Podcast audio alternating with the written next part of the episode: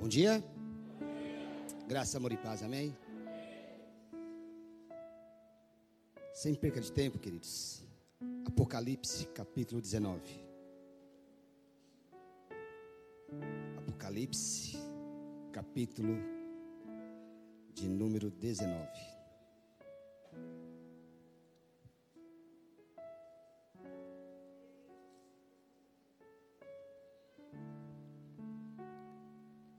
Tema da mensagem, queridos.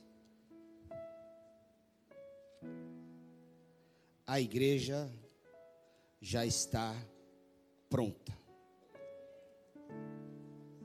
A igreja já está pronta.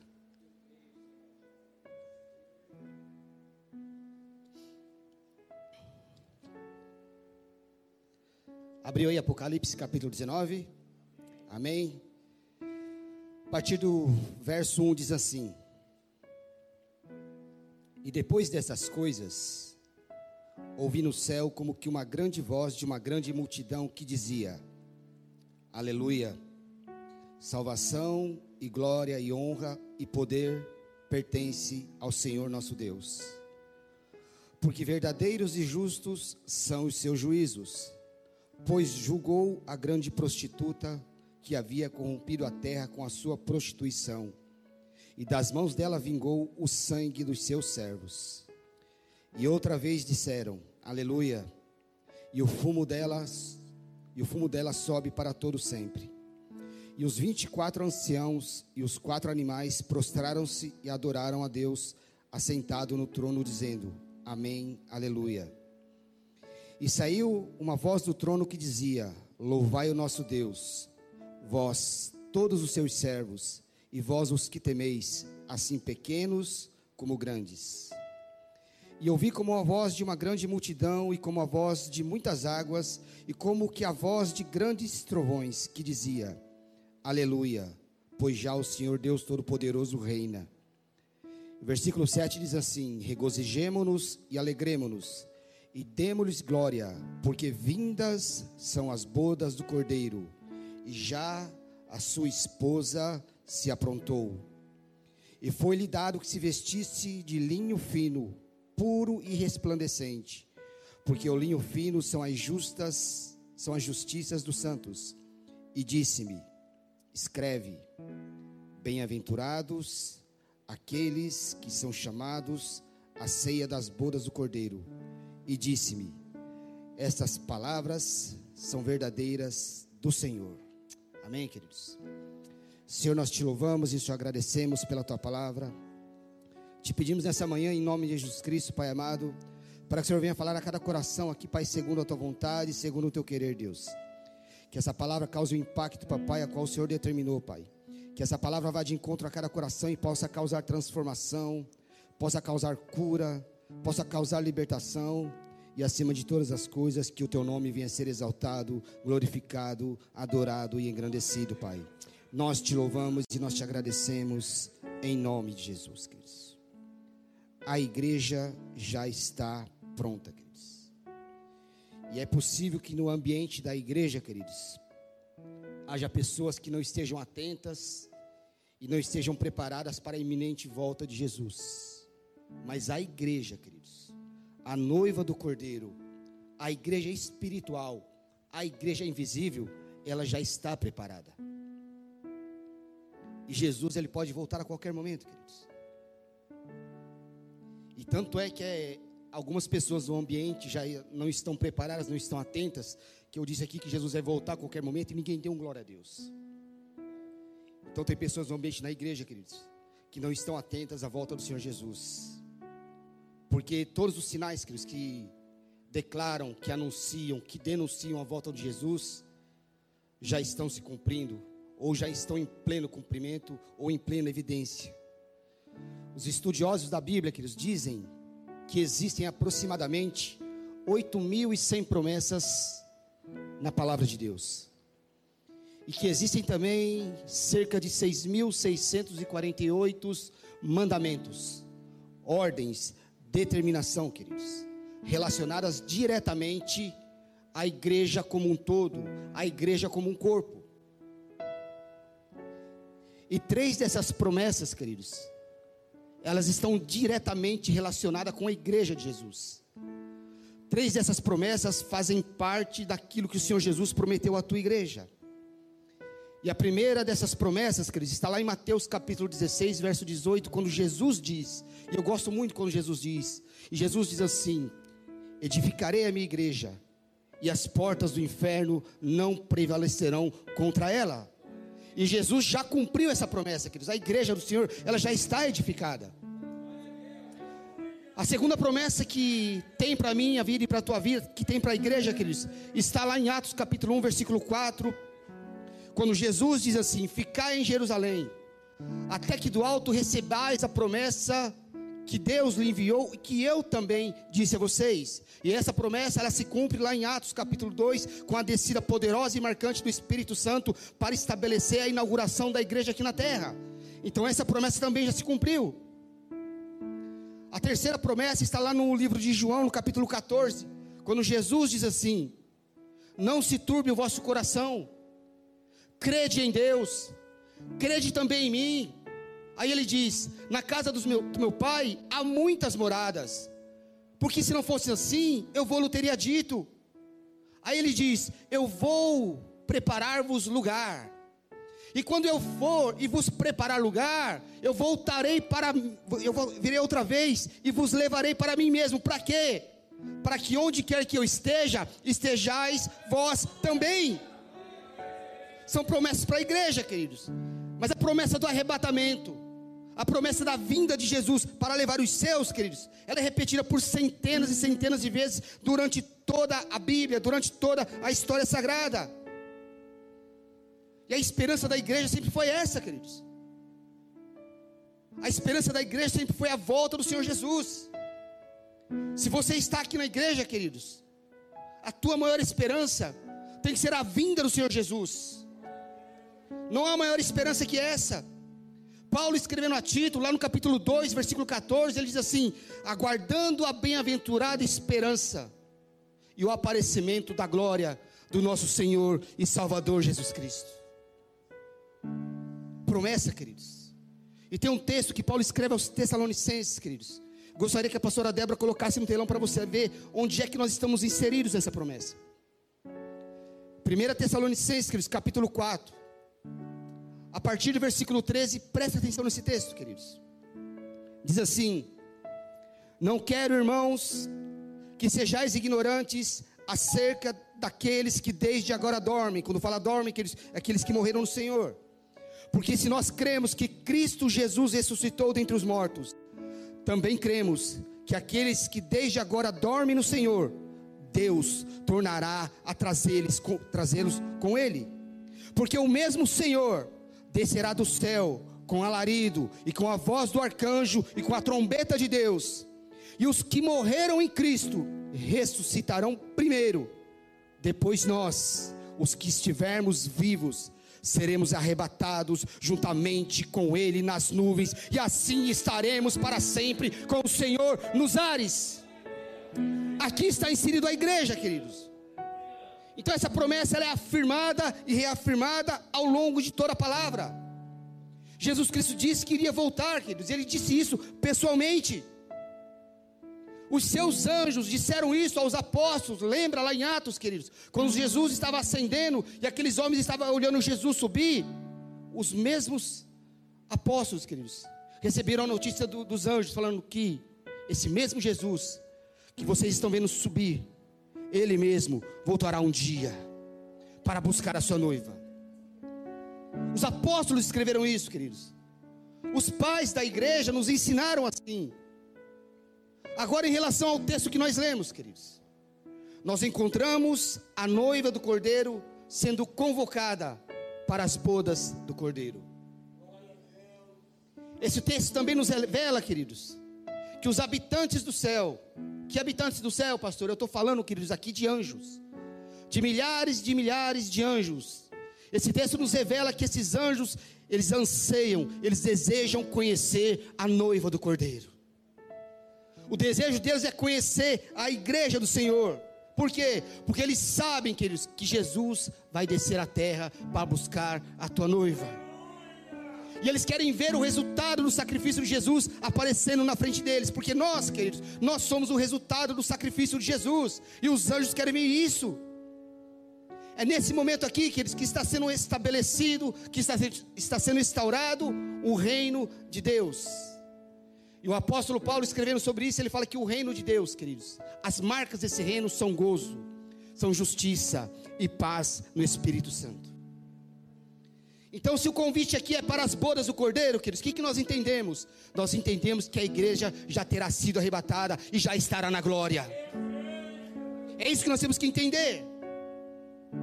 E o incrível aqui, queridos, que o título que o autor dá para a igreja é o título de noiva. Noiva do Cordeiro. Por que noiva, pastor? Porque é nas bodas, queridos, que a noiva se torna esposa. É uma festa de casamento. Nós poderíamos dizer que o tema dessa mensagem poderia ser o casamento do cordeiro com a igreja. Por quê? Porque a igreja vai se apresentar para se casar, queridos. Para se tornar esposa. A esposa que o próprio Jesus veio adquirir com o teu sangue. Isaías capítulo 54, queridos. Isaías declara assim: O Senhor teu Deus será o teu marido. É o que o profeta Isaías fala. 1 Coríntios capítulo 11, o apóstolo Paulo, quando ele está orientando a igreja a respeito da ceia, ele transcreve as palavras de Jesus e diz: Este sangue é o meu sangue, é o sangue da nova aliança. Quando o mesmo apóstolo Paulo, ele está escrevendo para os Efésios, lá no capítulo 5, queridos, e ele está falando lá com os maridos e com as esposas. E o recado de Paulo para as esposas é: esposas, honrem ao teu marido, assim como a igreja deve honrar a Cristo. E para os, maridos, Paulo diz assim: maridos, amai as vossas esposas, assim como Cristo ama a igreja e a si mesmo se entregou por ela para santificar, tendo lavado a igreja com a água da palavra. Paulo está falando aqui, queridos, que a igreja, ela é a noiva do cordeiro. Em outro texto, o apóstolo Paulo diz lá que o esforço dele, que a luta dele é para apresentar a igreja, apresentar a igreja a Cristo como uma esposa, mas como uma esposa imaculada, pura e sem ruga. Então a noiva protagonista desse texto aqui, queridos, é eu e você a noiva protagonista desse texto aqui é a igreja. Mas o que é que caracteriza uma noiva, queridos? O que é que destaca uma noiva? Quais são os traços de uma noiva? Quais são os elementos? Quais são os aspectos que aponta para a noiva? Porque se você já esteve num casamento, e certamente você já esteve em um, é incrível que a expectativa não é pela chegada do noivo. Ainda que o noivo esteja belo, esteja lindo, esteja maravilhoso, a expectativa não é pela chegada do noivo. Ainda que seja ele que esteja bancando toda a festa do casamento, não interessa. Nem mesmo o cerimonialista, o camarada que vai fazer o casamento. Não importa se ele entrou pela porta da frente, pela porta lateral, não é o caso. Agora, quando começa a tocar a marcha nupcial, que o pastor Orides tanto detestava, mas o fato é que quando começava a tocar a música de entrada na igreja, não precisava nem pedir para os convidados ficarem em pé, porque todos ficavam, Dani, naturalmente. No dia que a igreja chegar na glória, a grande expectativa não é da chegada, não é da apresentação do noivo. Por quê, pastor? Porque o noivo já está lá, queridos. A grande expectativa é pela chegada da noiva, é pela chegada da igreja. O noivo já está lá, queridos. Por isso que o salmista canta. E lá no Salmo 24 ele diz assim: Levantai portas as vossas cabeças, levantai a portais eternos para que entre o Rei da Glória. Quem é o Rei da Glória? É o Senhor dos Exércitos, Ele é o Rei da Glória. O noivo já está lá, querido. A expectativa é pela chegada da noiva. Então nós vamos pensar um pouco nisso, queridos. Porque há algumas coisas aqui que apontam para a igreja. Há algumas coisas aqui que apontam para a noiva, queridos. Alguns aspectos, alguns elementos que a noiva, no seu, no seu conjunto de ornamentos, que destaca a noiva, que uma noiva tem que ter. E o primeiro elemento que destaca a noiva, queridos, é a aliança. A aliança é símbolo do pacto, queridos. A noiva do cordeiro tem um pacto com ele. No mundo antigo, queridos, quem negociava o dote para o casamento era o pai da noiva e os pais do noivo. Eram eles que negociavam. Mas uma vez negociado o dote para o casamento, queridos, não eram os pais que pagavam o dote, era o noivo.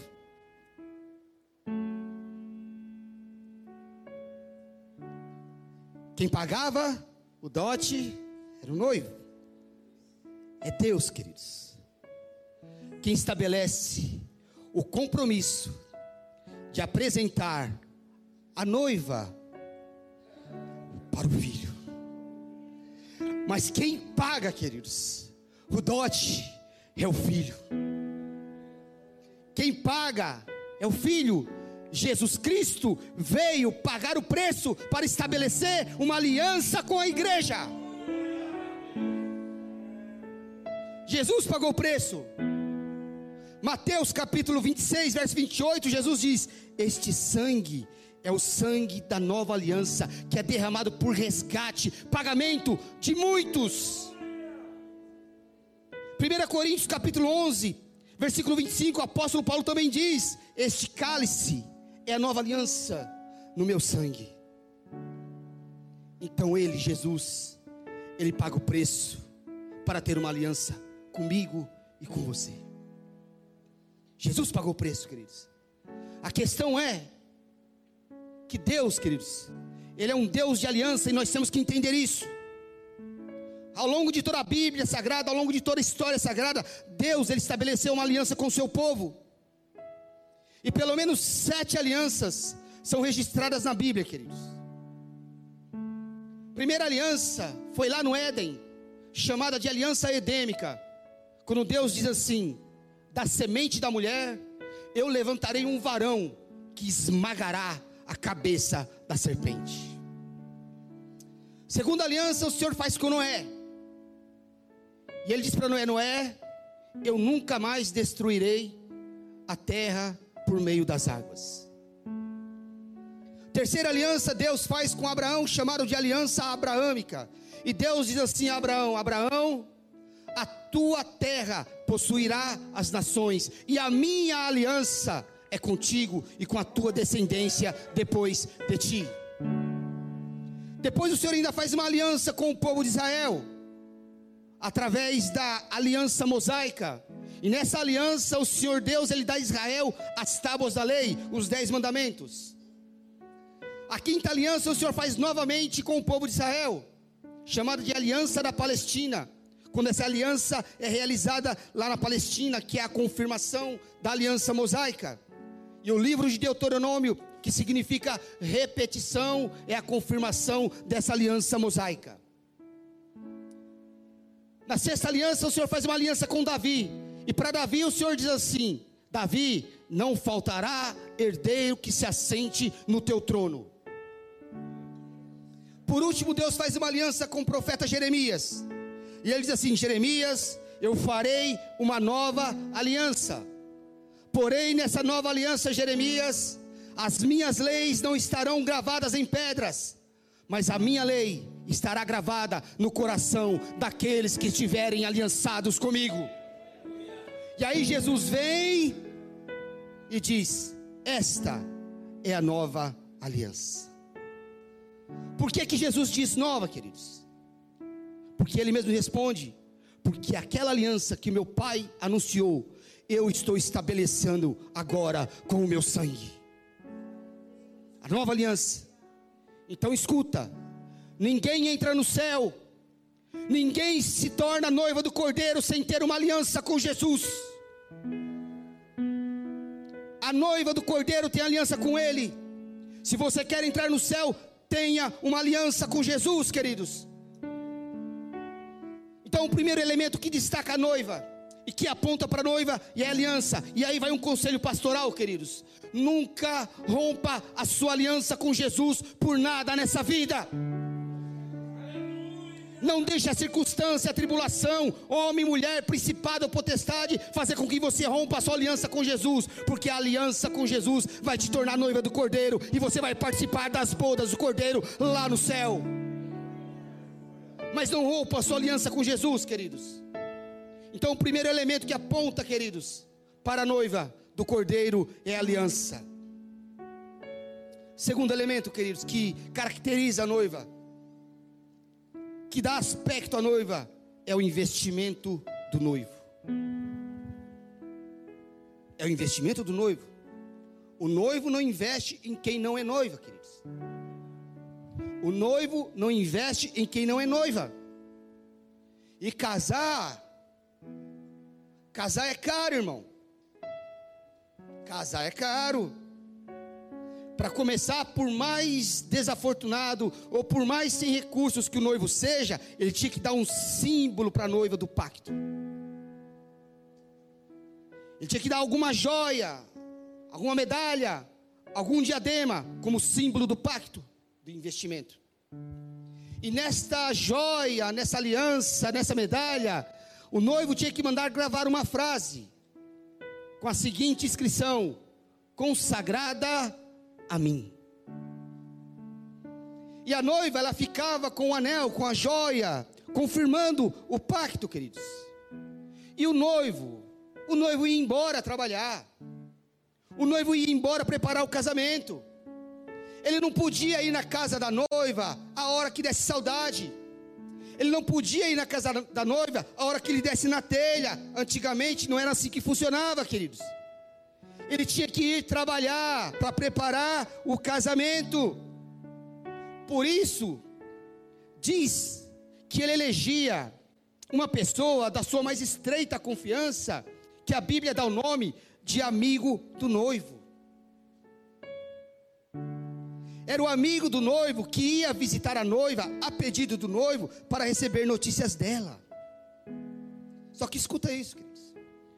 Todas as vezes que o noivo ia visitar a noiva, que o amigo do noivo ia visitar a noiva a pedido do noivo, o noivo enviava através desse amigo presentes para a noiva. Acho que as mulheres não entenderam. Todas as vezes que o amigo do noivo iria visitar a noiva, a pedido do noivo, ele tinha que mandar presentes para a noiva. E o detalhe que não eram flores. Não era também perfume, porque perfume era dever dela, né, irmã? Mas o noivo enviava joias. Enviava joias. O noivo tinha que enviar joias. Por quê, pastor?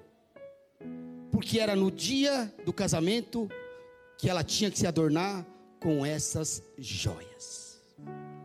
Se a noiva aparecesse no dia do casamento sem aquelas joias, a culpa não seria atribuída à noiva, mas ao noivo que não investiu. Quando Jesus ele estabeleceu uma aliança com a igreja. Ele foi preparar lugar. E ele deu uma joia para a igreja, como símbolo do pacto, que confirma o pacto. E o amigo do noivo, quem que é o amigo do noivo? Pastor, o amigo do noivo é o Espírito Santo. O Espírito Santo vem sempre nesse lugar, queridos. Pastor, quais presentes o amigo do noivo traz para a igreja? Dons do Espírito. e fruto do Espírito. O que adorna a igreja espiritual, o que adorna a noiva espiritual são os dons do Espírito Santo e os frutos do Espírito. É isso que caracteriza a igreja. Em contrapartida, irmãos, a noiva também tinha que investir. Como, pastor? Cada vez que o amigo do noivo vinha para visitar a noiva, para também na, trazer notícias dele, a noiva preparava um banquete. Preparava um banquete. A mesa já estava posta. E a mesa era para o noivo. Mas como o noivo não estava, quem se assentava na mesa era o amigo do noivo, o Espírito Santo. Espírito Santo que se assenta conosco, queridos. A noiva vai e prepara o banquete, mas o noivo ainda não veio. E enquanto o noivo não vem, o amigo do noivo, o Espírito Santo. Por que, que a noiva preparava esse banquete? Não era apenas para mostrar os seus dotes culinários, mas era para confirmar o pacto que a noiva tinha com o noivo. É por isso que, infelizmente, irmãos, em algumas igrejas, não são todas, mas em algumas igrejas as pessoas ela têm a mania de, de se disciplinar. Algumas igrejas, alguns homens, algumas mulheres dizem assim: hoje eu não vou tomar ceia, porque hoje eu me chateei com meu marido, porque hoje eu me chateei com minha esposa, então eu não vou tomar santa ceia porque eu me chateei com meu esposo, porque eu me chateei com minha esposa, e aí eu quero ver qual é o casal aqui que pelo menos passou um mês sem se chatear um com o outro. Quem tem coragem, levanta a mão. Qual é, irmão? Irmão, irmãs, irmãs, irmãs, irmãs. Vou falar primeiro de nós homens. Homem é chato, irmão. Homem é chato. Homem é difícil, irmã. Homem é complicado, eu sou um. Homem é turrão. Homem é teimoso.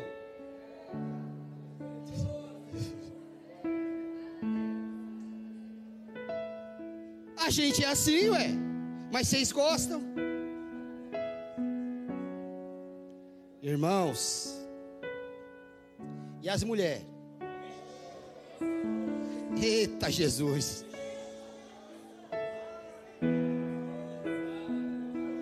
Eu acho que tem, tem, uma palavra. Essa palavra define e ao mesmo tempo não define uma mulher. E essa palavra é, ela é meio que assembleiana. Como assim, pastor? Irmã, irmãos, mulher é mistério. Mulher é mistério. Ah, amor, estou com vontade de comer não sei o que. Eu quero viajar para um lugar diferente. Todo lugar fora da tua casa é diferente, filha. Mas é mistério, irmão. Mas não deixa de tomar a santa ceia só porque você se chateou. Por quê, pastor? Porque ceia do Senhor é o banquete da noiva com o amigo do noivo, com o Espírito Santo. Você se chateou, mas você rompeu a aliança com Jesus? Não. Ficou nervoso, mas rompeu a aliança com Jesus? Não. Ah, pastor, eu pisei na bola, deu uma mancada. Rompeu a aliança com Jesus? Não. Então, irmão, se você tem pacto com Jesus, se ainda tem aliança com Jesus, desfrute do banquete. Celebre do banquete. Por quê? Porque o noivo vem. O noivo vem, queridos. Enquanto isso, desfrutemos do banquete. Então, a segunda característica, queridos, que aponta para a noiva, é o investimento do noivo. Terceiro, queridos, terceiro elemento que aponta para a noiva é o banho nupcial.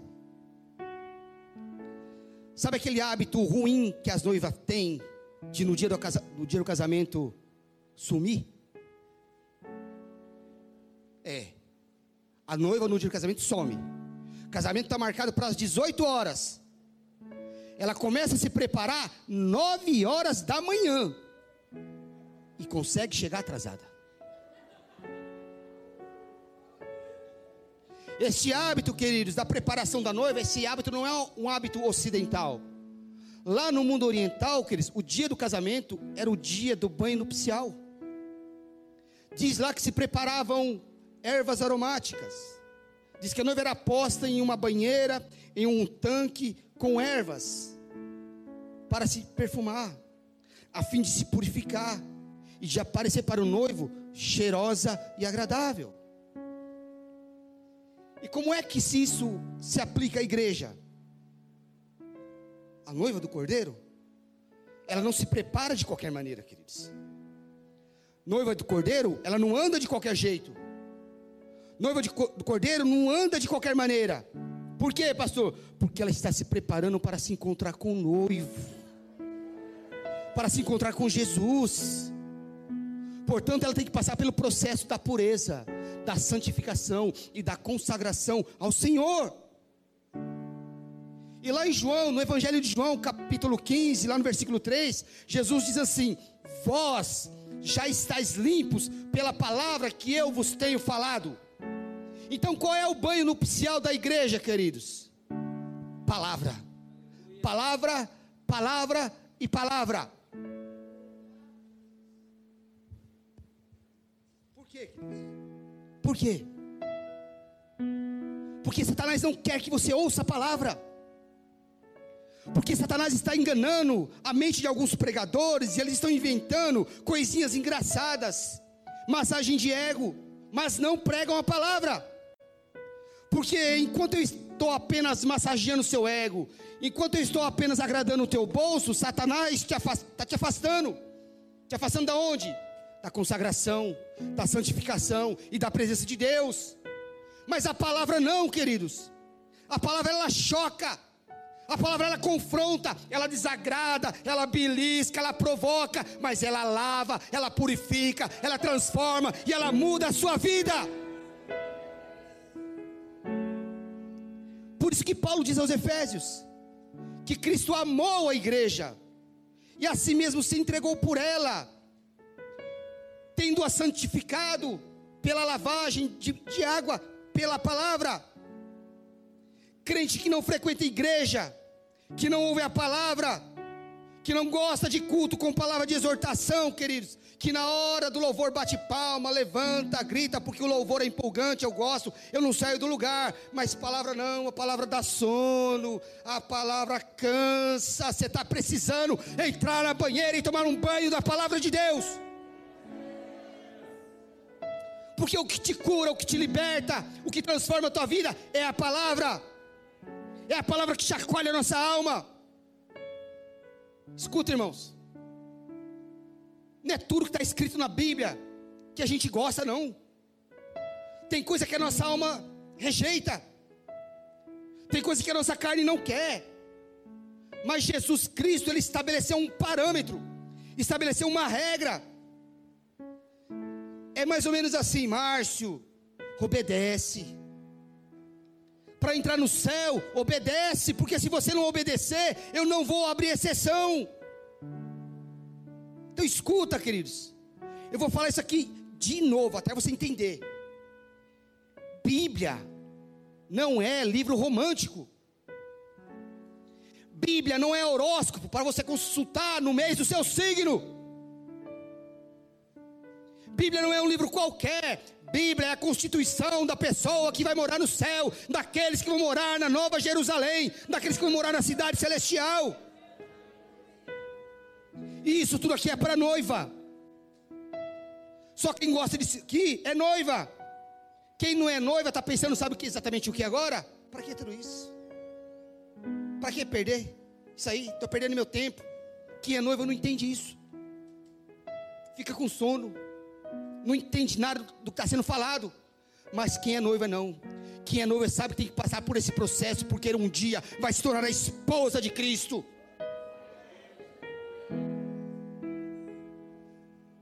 Quarto lugar, queridos. Quarta marca que aponta para a noiva, que destaca a noiva são os seus sapatos. A noiva do cordeiro tem sapatos, queridos.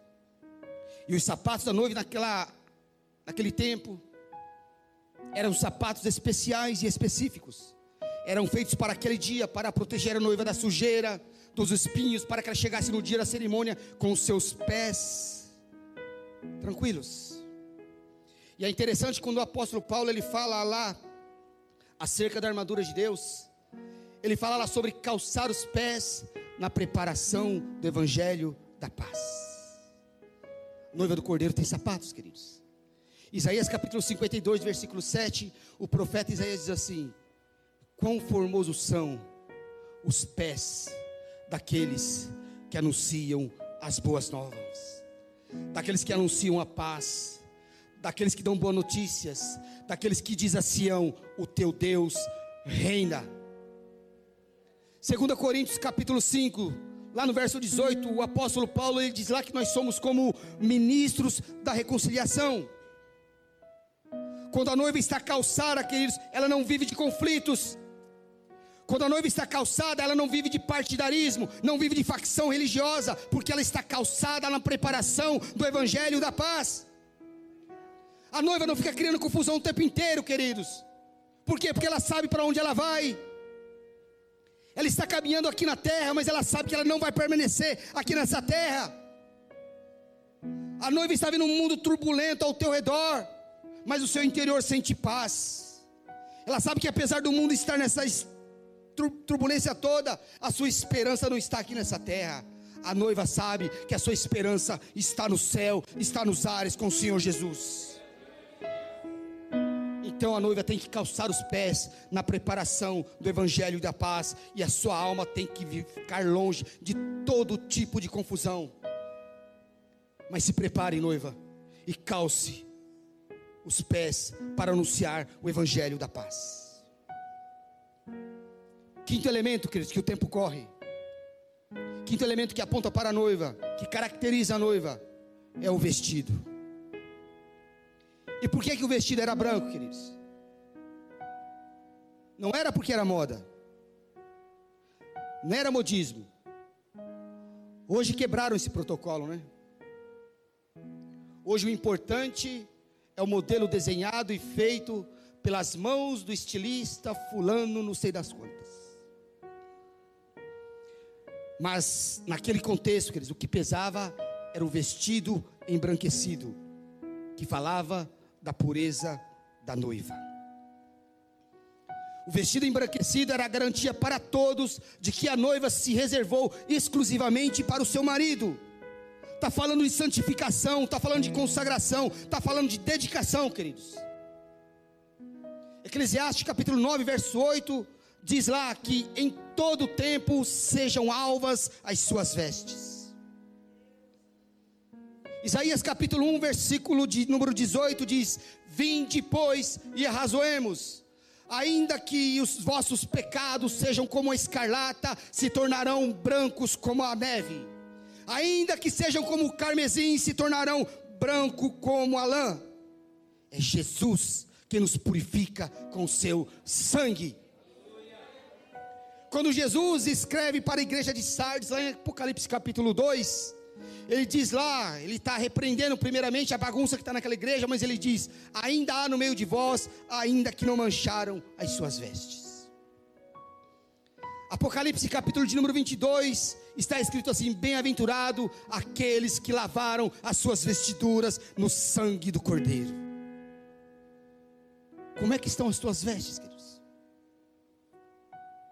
Como é que estão as suas vestes? Lembra lá na parábola das bodas, quando o anfitrião, ele começa a caminhar pela casa, ele começa a olhar os seus convidados. Diz lá que de repente ele para e vê e que tem alguém que não estão com as vestes nupciais. E ele pergunta para o cidadão: Amigo, como é que você conseguiu entrar aqui? Diz então que o anfitrião chama os seus servos e diz: Peguem-no e o coloque para fora e o jogue às trevas exteriores. Eu pergunto de novo, queridos: como é que estão as suas vestes? Elas estão manchadas? Jesus ele não veio buscar uma igreja, que tem os melhores instrumentos, que tem a melhor equipe de louvor, que tem os melhores pregadores ou pregadoras. Jesus não veio buscar a igreja mais bonita, que tem um templo mais lindo. Ele veio buscar a igreja que tem vestes embranquecidas. É tempo da igreja ansiar por santidade. É tempo da igreja pregar por santidade. É tempo de cada um parar de olhar para a santidade do outro e cuidar da sua própria santificação. É tempo de você perceber que se alguém está enfiado na lama, não é você lá e empurrar ele, não. É você chamar ele para o arrependimento e chamar ele para a santificação. É tempo da igreja se purificar, de abrir mão dos pecados. É tempo da igreja abrir mão de liberalismo, da palavra de Deus. Tempo da igreja se afastar de tudo, que é, tudo aquilo que se afasta de Deus.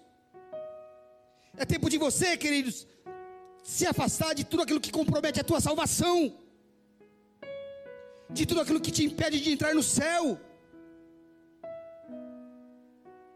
É lavar as suas vestes no sangue do Cordeiro, se arrepender dos seus pecados. Eu vou repetir: Jesus está voltando e pode ser ainda hoje. E deixa eu te dizer uma coisa muito séria: se não for hoje, enquanto nós estivermos aqui na terra, o inimigo, o Satanás, ele não pode ser nós não podemos ser para o inimigo alegria. Satanás não pode se alegrar em nós, irmãos. Igreja, você tem que ser a frustração do diabo. Você tem que ser a decepção do capeta. O inimigo não pode se alegrar na sua vida. Ele olhar para mim, para você e dizer assim: pensei que era meu pensei que ia conseguir. Mas aí o Espírito Santo vai olhar e vai dizer: se enganou, se enganou. Ele foi comprado com sangue do cordeiro e tem vestes embranquecidas. Satanás não pode se alegrar em você, irmão. Então, o que caracteriza a noiva? A aliança, o investimento do noivo, o banho nupcial, os sapatos, e os vestidos.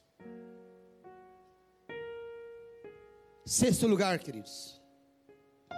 Sexto elemento que caracteriza a noiva, que aponta para a noiva, é a grinalda. Engraçado que hoje nos casamentos, acho que nem se usa mais isso, né? Mas isso caracteriza a noiva, queridos. Enquanto as vestes estavam falando da pureza e da conduta da noiva, a grinalda, ela fala de uma inteireza de caráter, queridos. Indica que a sua pureza não estava somente no aspecto físico, mas a sua pureza também estava no aspecto moral e espiritual. A grinalda fala de uma noiva que não vem de uma sinceridade que ela não tem. Fala de uma noiva que não revela uma espiritualidade que não é. Está nos chamando, querido, para sinceridade. A noiva ela tem que ser sincera. Pura sim, mas sincera. Escuta essa história, queridos. Lá em Gênesis capítulo 20, verso 5. O Senhor ia matar Abimeleque, porque ele tomou Sara, a esposa de Abraão, para ser sua esposa. O Senhor ia matar o Abimeleque. O Senhor, Aí diz que o Abimeleque foi dormir. E à noite o Senhor apareceu para ele.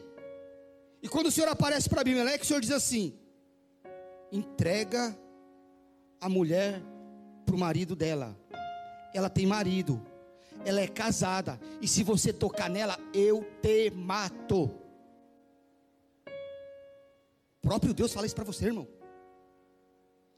Mas irmãos, olha o que Abimeleque disse para o Senhor: Senhor, Tu sabes que na sinceridade do meu coração eu fiz isso, porque ele mesmo, Abraão, disse que Sara era tua irmã. Aí, irmão, a resposta do Senhor para Abimeleque, eu quero que você pegue isso para a tua vida. O Senhor diz assim para Abimeleque: por causa da sinceridade do teu coração, eu te poupei. Por causa da sinceridade do teu coração, eu te poupei. Quando você é sincero, meu querido, Deus te poupa, Deus te guarda, Deus te livra, mas seja sincero. O apóstolo Paulo escrevendo a Timóteo diz assim: Timóteo, cuida de ti mesmo, para que sejas exemplo.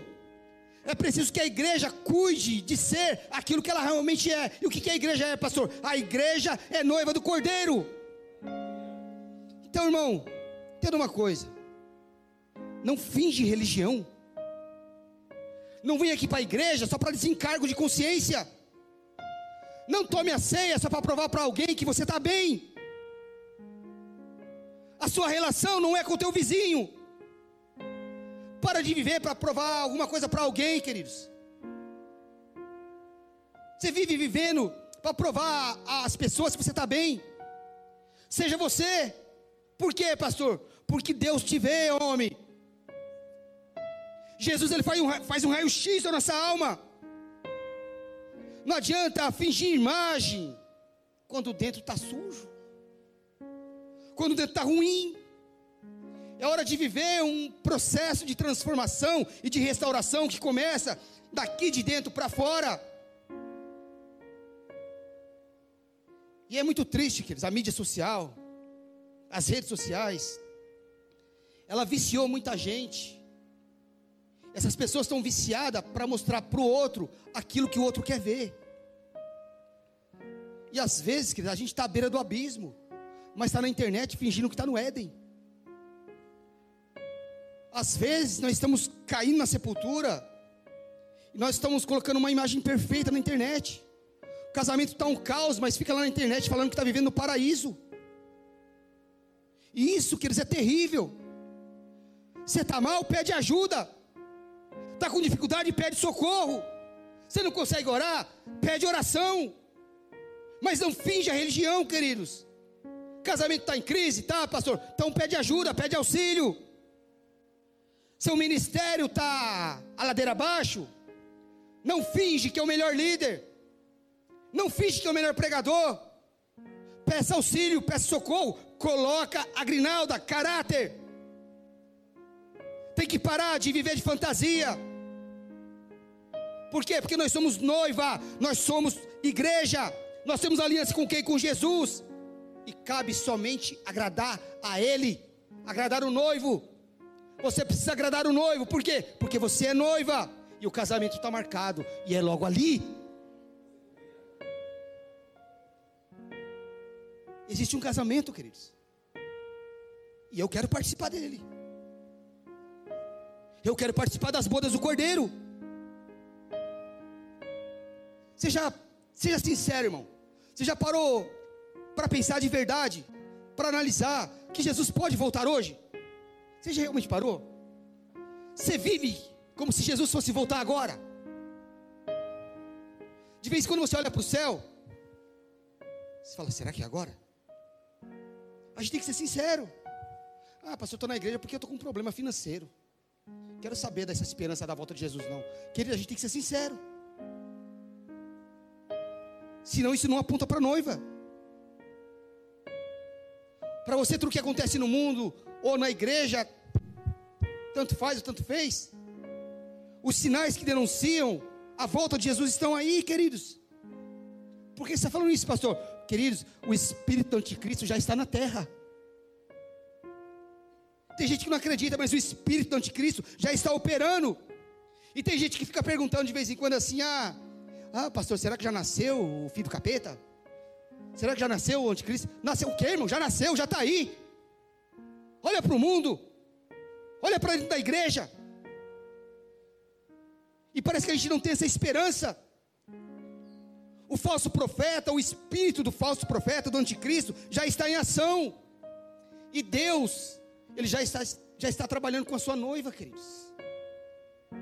Deus já está guardando a sua noiva, já está preparando para que um dia ela chegue na glória. E nós não nos atentamos para isso. E a Bíblia diz que ele vem e não demora. Põe isso na sua cabeça, queridos. O espírito do anticristo já está agindo e nós estamos desatentos.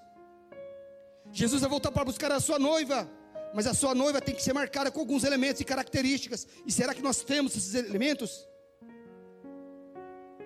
Sétimo, queridos. Sétimo e último elemento que caracteriza uma noiva é o véu. Pastor, o que significa o véu no Antigo Testamento? Que caracterizava o véu? Uma noiva, queridos, ela não vinha sem um véu para o casamento. Por quê?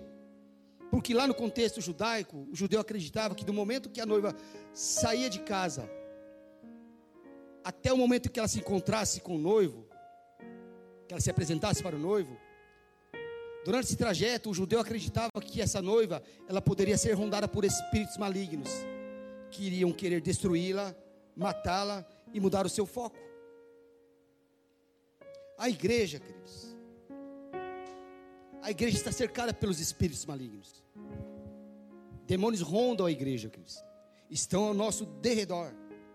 A Bíblia diz que o inimigo está ao nosso derredor, procurando tragar a nossa vida. Então existem aqueles hostes malignos ao nosso derredor. Mas Deus, queridos, tem protegido a igreja. A igreja está sob a proteção do braço forte do Senhor.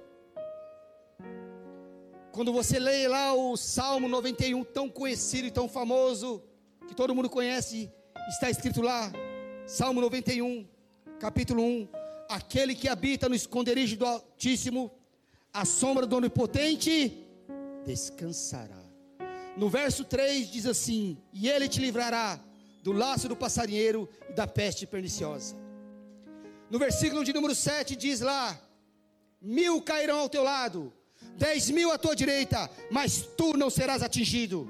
E o verso 11 diz por quê? Porque ele dará ordem aos teus anjos ao teu respeito para te guardarem em todos os teus caminhos.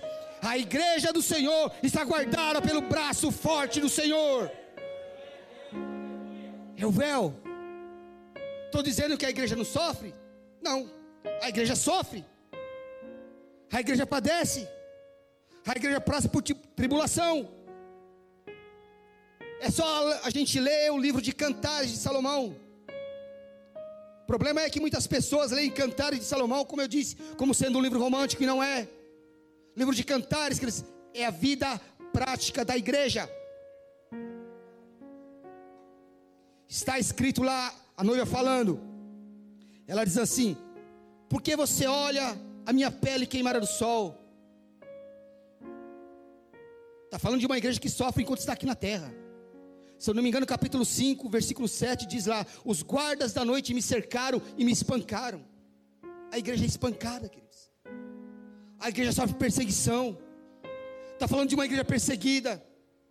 De uma igreja que é o tempo todo, queridos. Massacrada na mídia. E você sabe do que eu estou falando. Mas ela continua sendo igreja. Continua sendo noiva nós estamos vivendo numa época amarga, queridos. E isso aqui é algo muito sério. As portas aqui na terra estão se fechando para a igreja. O caminho está ficando estreito, está ficando apertado. Por quê, pastor? Porque a humanidade já perdeu, queridos, a noção de valores. E não tem mais espaço para a noiva aqui. Por isso que o título da ministração é essa: A igreja está pronta. Não há mais espaço para a igreja aqui na terra, queridos. E Jesus vai voltar e levar a sua noiva para a glória. E aí você precisamos entender isso, queridos. Precisamos acordar porque a qualquer momento a trombeta vai soar e Jesus vai descer e levar a sua noiva. Qual é o grande erro? O grande problema é que muitos na igreja e talvez a maioria não vive como se Jesus fosse voltar agora. Esse é o nosso grande erro. A maioria de nós não vive dessa maneira como se Jesus fosse voltar no estralo. A Bíblia fala que é num piscar de olhos. Daí, quando você olha para a Bíblia, você entende o porquê disso. Por quê, pastor? Porque todas as vezes, queridos, que a Bíblia fala da volta de Jesus, fala de metade, fala de 50%. Na parábola das dez virgens, de lá, diz lá que cinco eram loucas e cinco eram prudentes metade, 50%.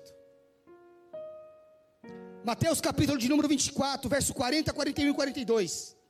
Verso 40 diz assim: Dois estarão no campo, um será tomado e deixado outro. Duas estarão trabalhando numa moinha, uma será tomada e a outra será deixada. E o versículo 42 diz assim: Vigiai, pois, porque não sabeis a hora que há de vir o vosso Senhor. Este é um tempo que de vigilância absoluta. A noiva tem que vigiar. Pastor, como é que a noiva vigia? Cuidado com as armadilhas da facilidade. Cuidado com o cristianismo sem cruz. Cuidado com a Bíblia que não é aplicada. Cuidado com a religião sem experiência com Deus. Cuidado com a fé que não prega compromisso. Cuidado com a ideia de igreja onde é proibido proibir, porque nessa igreja todo mundo faz o que quer porque tem vontade própria. Cuidado com os prazeres próprios, é tempo de vigilância, a noiva tem que vigiar. Essa pressão doida que está acontecendo, queridos, essa pressão doida que está vindo para cima de mim, de você, sabe para que, que serve? Para definir quem nós somos. Essa turbulência toda que vem para cima da sua vida é para definir quem você é, queridos. Se você é a noiva do cordeiro ou se você é um aventureiro da viagem para um casamento. Por quê? Porque não basta você ir para um casamento. Tem que ter convite para entrar na recepção. Porque se você for num casamento e não tiver convite, alguém vai pegar uma lista e olhar lá e falar assim: olha, seu nome não está aqui. Seu nome não consta na lista.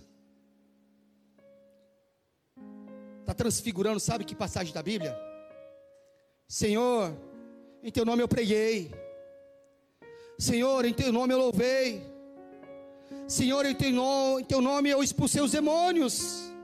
Em teu nome eu dizimei, eu ofertei, eu fiz caridade. Jesus vai olhar para você e dizer: Eu não te conheço. Seu nome não está aqui. E você não vai participar das bodas do cordeiro. Pastor, como é que eu consigo esse convite? Somente Jesus Cristo pode te dar esse convite. Somente Jesus pode te dar esse convite. Se você quer ser noiva do Cordeiro, participar das bodas do Cordeiro, renda-se a Jesus. Renda-se a Je Jesus. Pastor, eu já entreguei minha vida para Jesus, pastor. Então vigia vigia, por quê? Porque o tempo está acabando, e Jesus vem, ainda que muitos duvidem, ainda que muitos fazem até chacota de nós, a palavra de Deus nos garante, a palavra de Deus nos garante, queridos, por quê, pastor? A Bíblia, queridos, ela fala da segunda vinda de Jesus oito vezes mais do que fala da primeira. Então, se a primeira se cumpriu, imagina a segunda, que fala oito vezes mais. Oito vezes mais. A Bíblia, de maneira direta ou indireta, queridos, ela contém mais de 1.800 referências bíblicas falando que Jesus vai vir buscar a sua noiva. E a igreja precisa acordar. A igreja precisa mudar. A igreja precisa se comportar como noiva, e escuta isso: noiva é noiva e não é prostituta. Igreja é igreja e não é mundo. E Jesus vem buscar a sua noiva.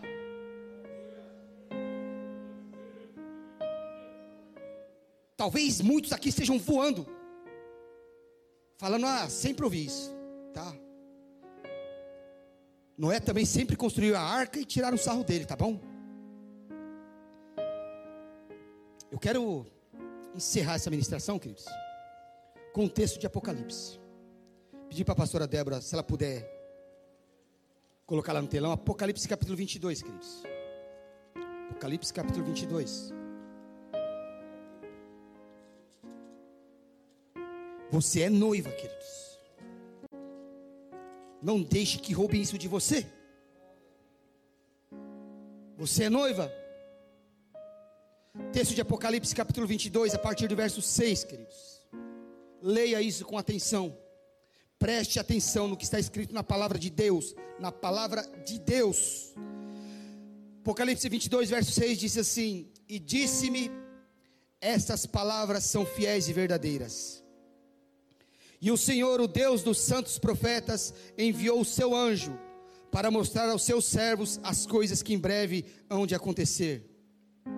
Eis que presto venho, bem-aventurado aquele que guarda as palavras da profecia deste livro. E eu, João, sou aquele que vi e ouvi estas coisas, e havendo-as ouvido e visto, prostrei-me aos pés do anjo que mas mostrava para o adorar. E ele me disse: Olha, não faças tal, porque eu sou o conservo teu e de teus irmãos, os profetas, e dos que guardam as palavras deste livro. Adora a Deus. E disse-me: Não celes as palavras da profecia deste livro, porque próximo está o tempo. Quem é injusto, faça injustiça ainda. E quem está sujo, suje-se ainda. E quem é justo, faça justiça ainda e quem é santo, seja santificado ainda. E eis que cedo venho, e o meu galardão está comigo para dar a cada um segundo a sua obra. Eu sou o Alfa e o Ômega, o princípio e o fim, o primeiro e o derradeiro. Bem-aventurados aqueles que lavam as suas vestiduras no sangue do Cordeiro, para que tenham direito à árvore da vida e possam entrar na cidade pelas portas. Verso 15 diz assim: Ficarão de fora os cães, e os feiticeiros, e os que se prostituem, e os homicidas, e os idólatras, e qualquer que ama e comete a mentira. Eu, Jesus, enviei o meu anjo para vos testificar essas coisas nas igrejas. Eu sou a raiz e a geração de Davi, e a resplandecente estrela da manhã. E o Espírito e a esposa, ou o Espírito e a noiva dizem: Vem. E quem ouve, diga: Vem. E quem tem sede, venha. E quem quiser, tome de graça da água da vida, porque eu testifico a todo aquele que ouvir as palavras da profecia deste livro, que se alguém lhes acrescentar alguma coisa, Deus fará vir sobre ele as pragas que estão escritas neste livro. E se alguém tirar quaisquer palavras do livro desta profecia, Deus tirará a sua parte da árvore da vida e da cidade santa que estão escritas neste livro.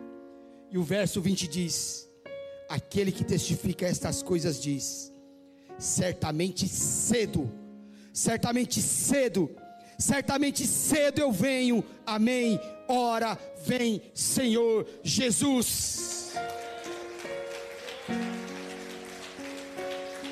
Jesus vem, queridos. E a noiva tem que se preparar porque a igreja está pronta.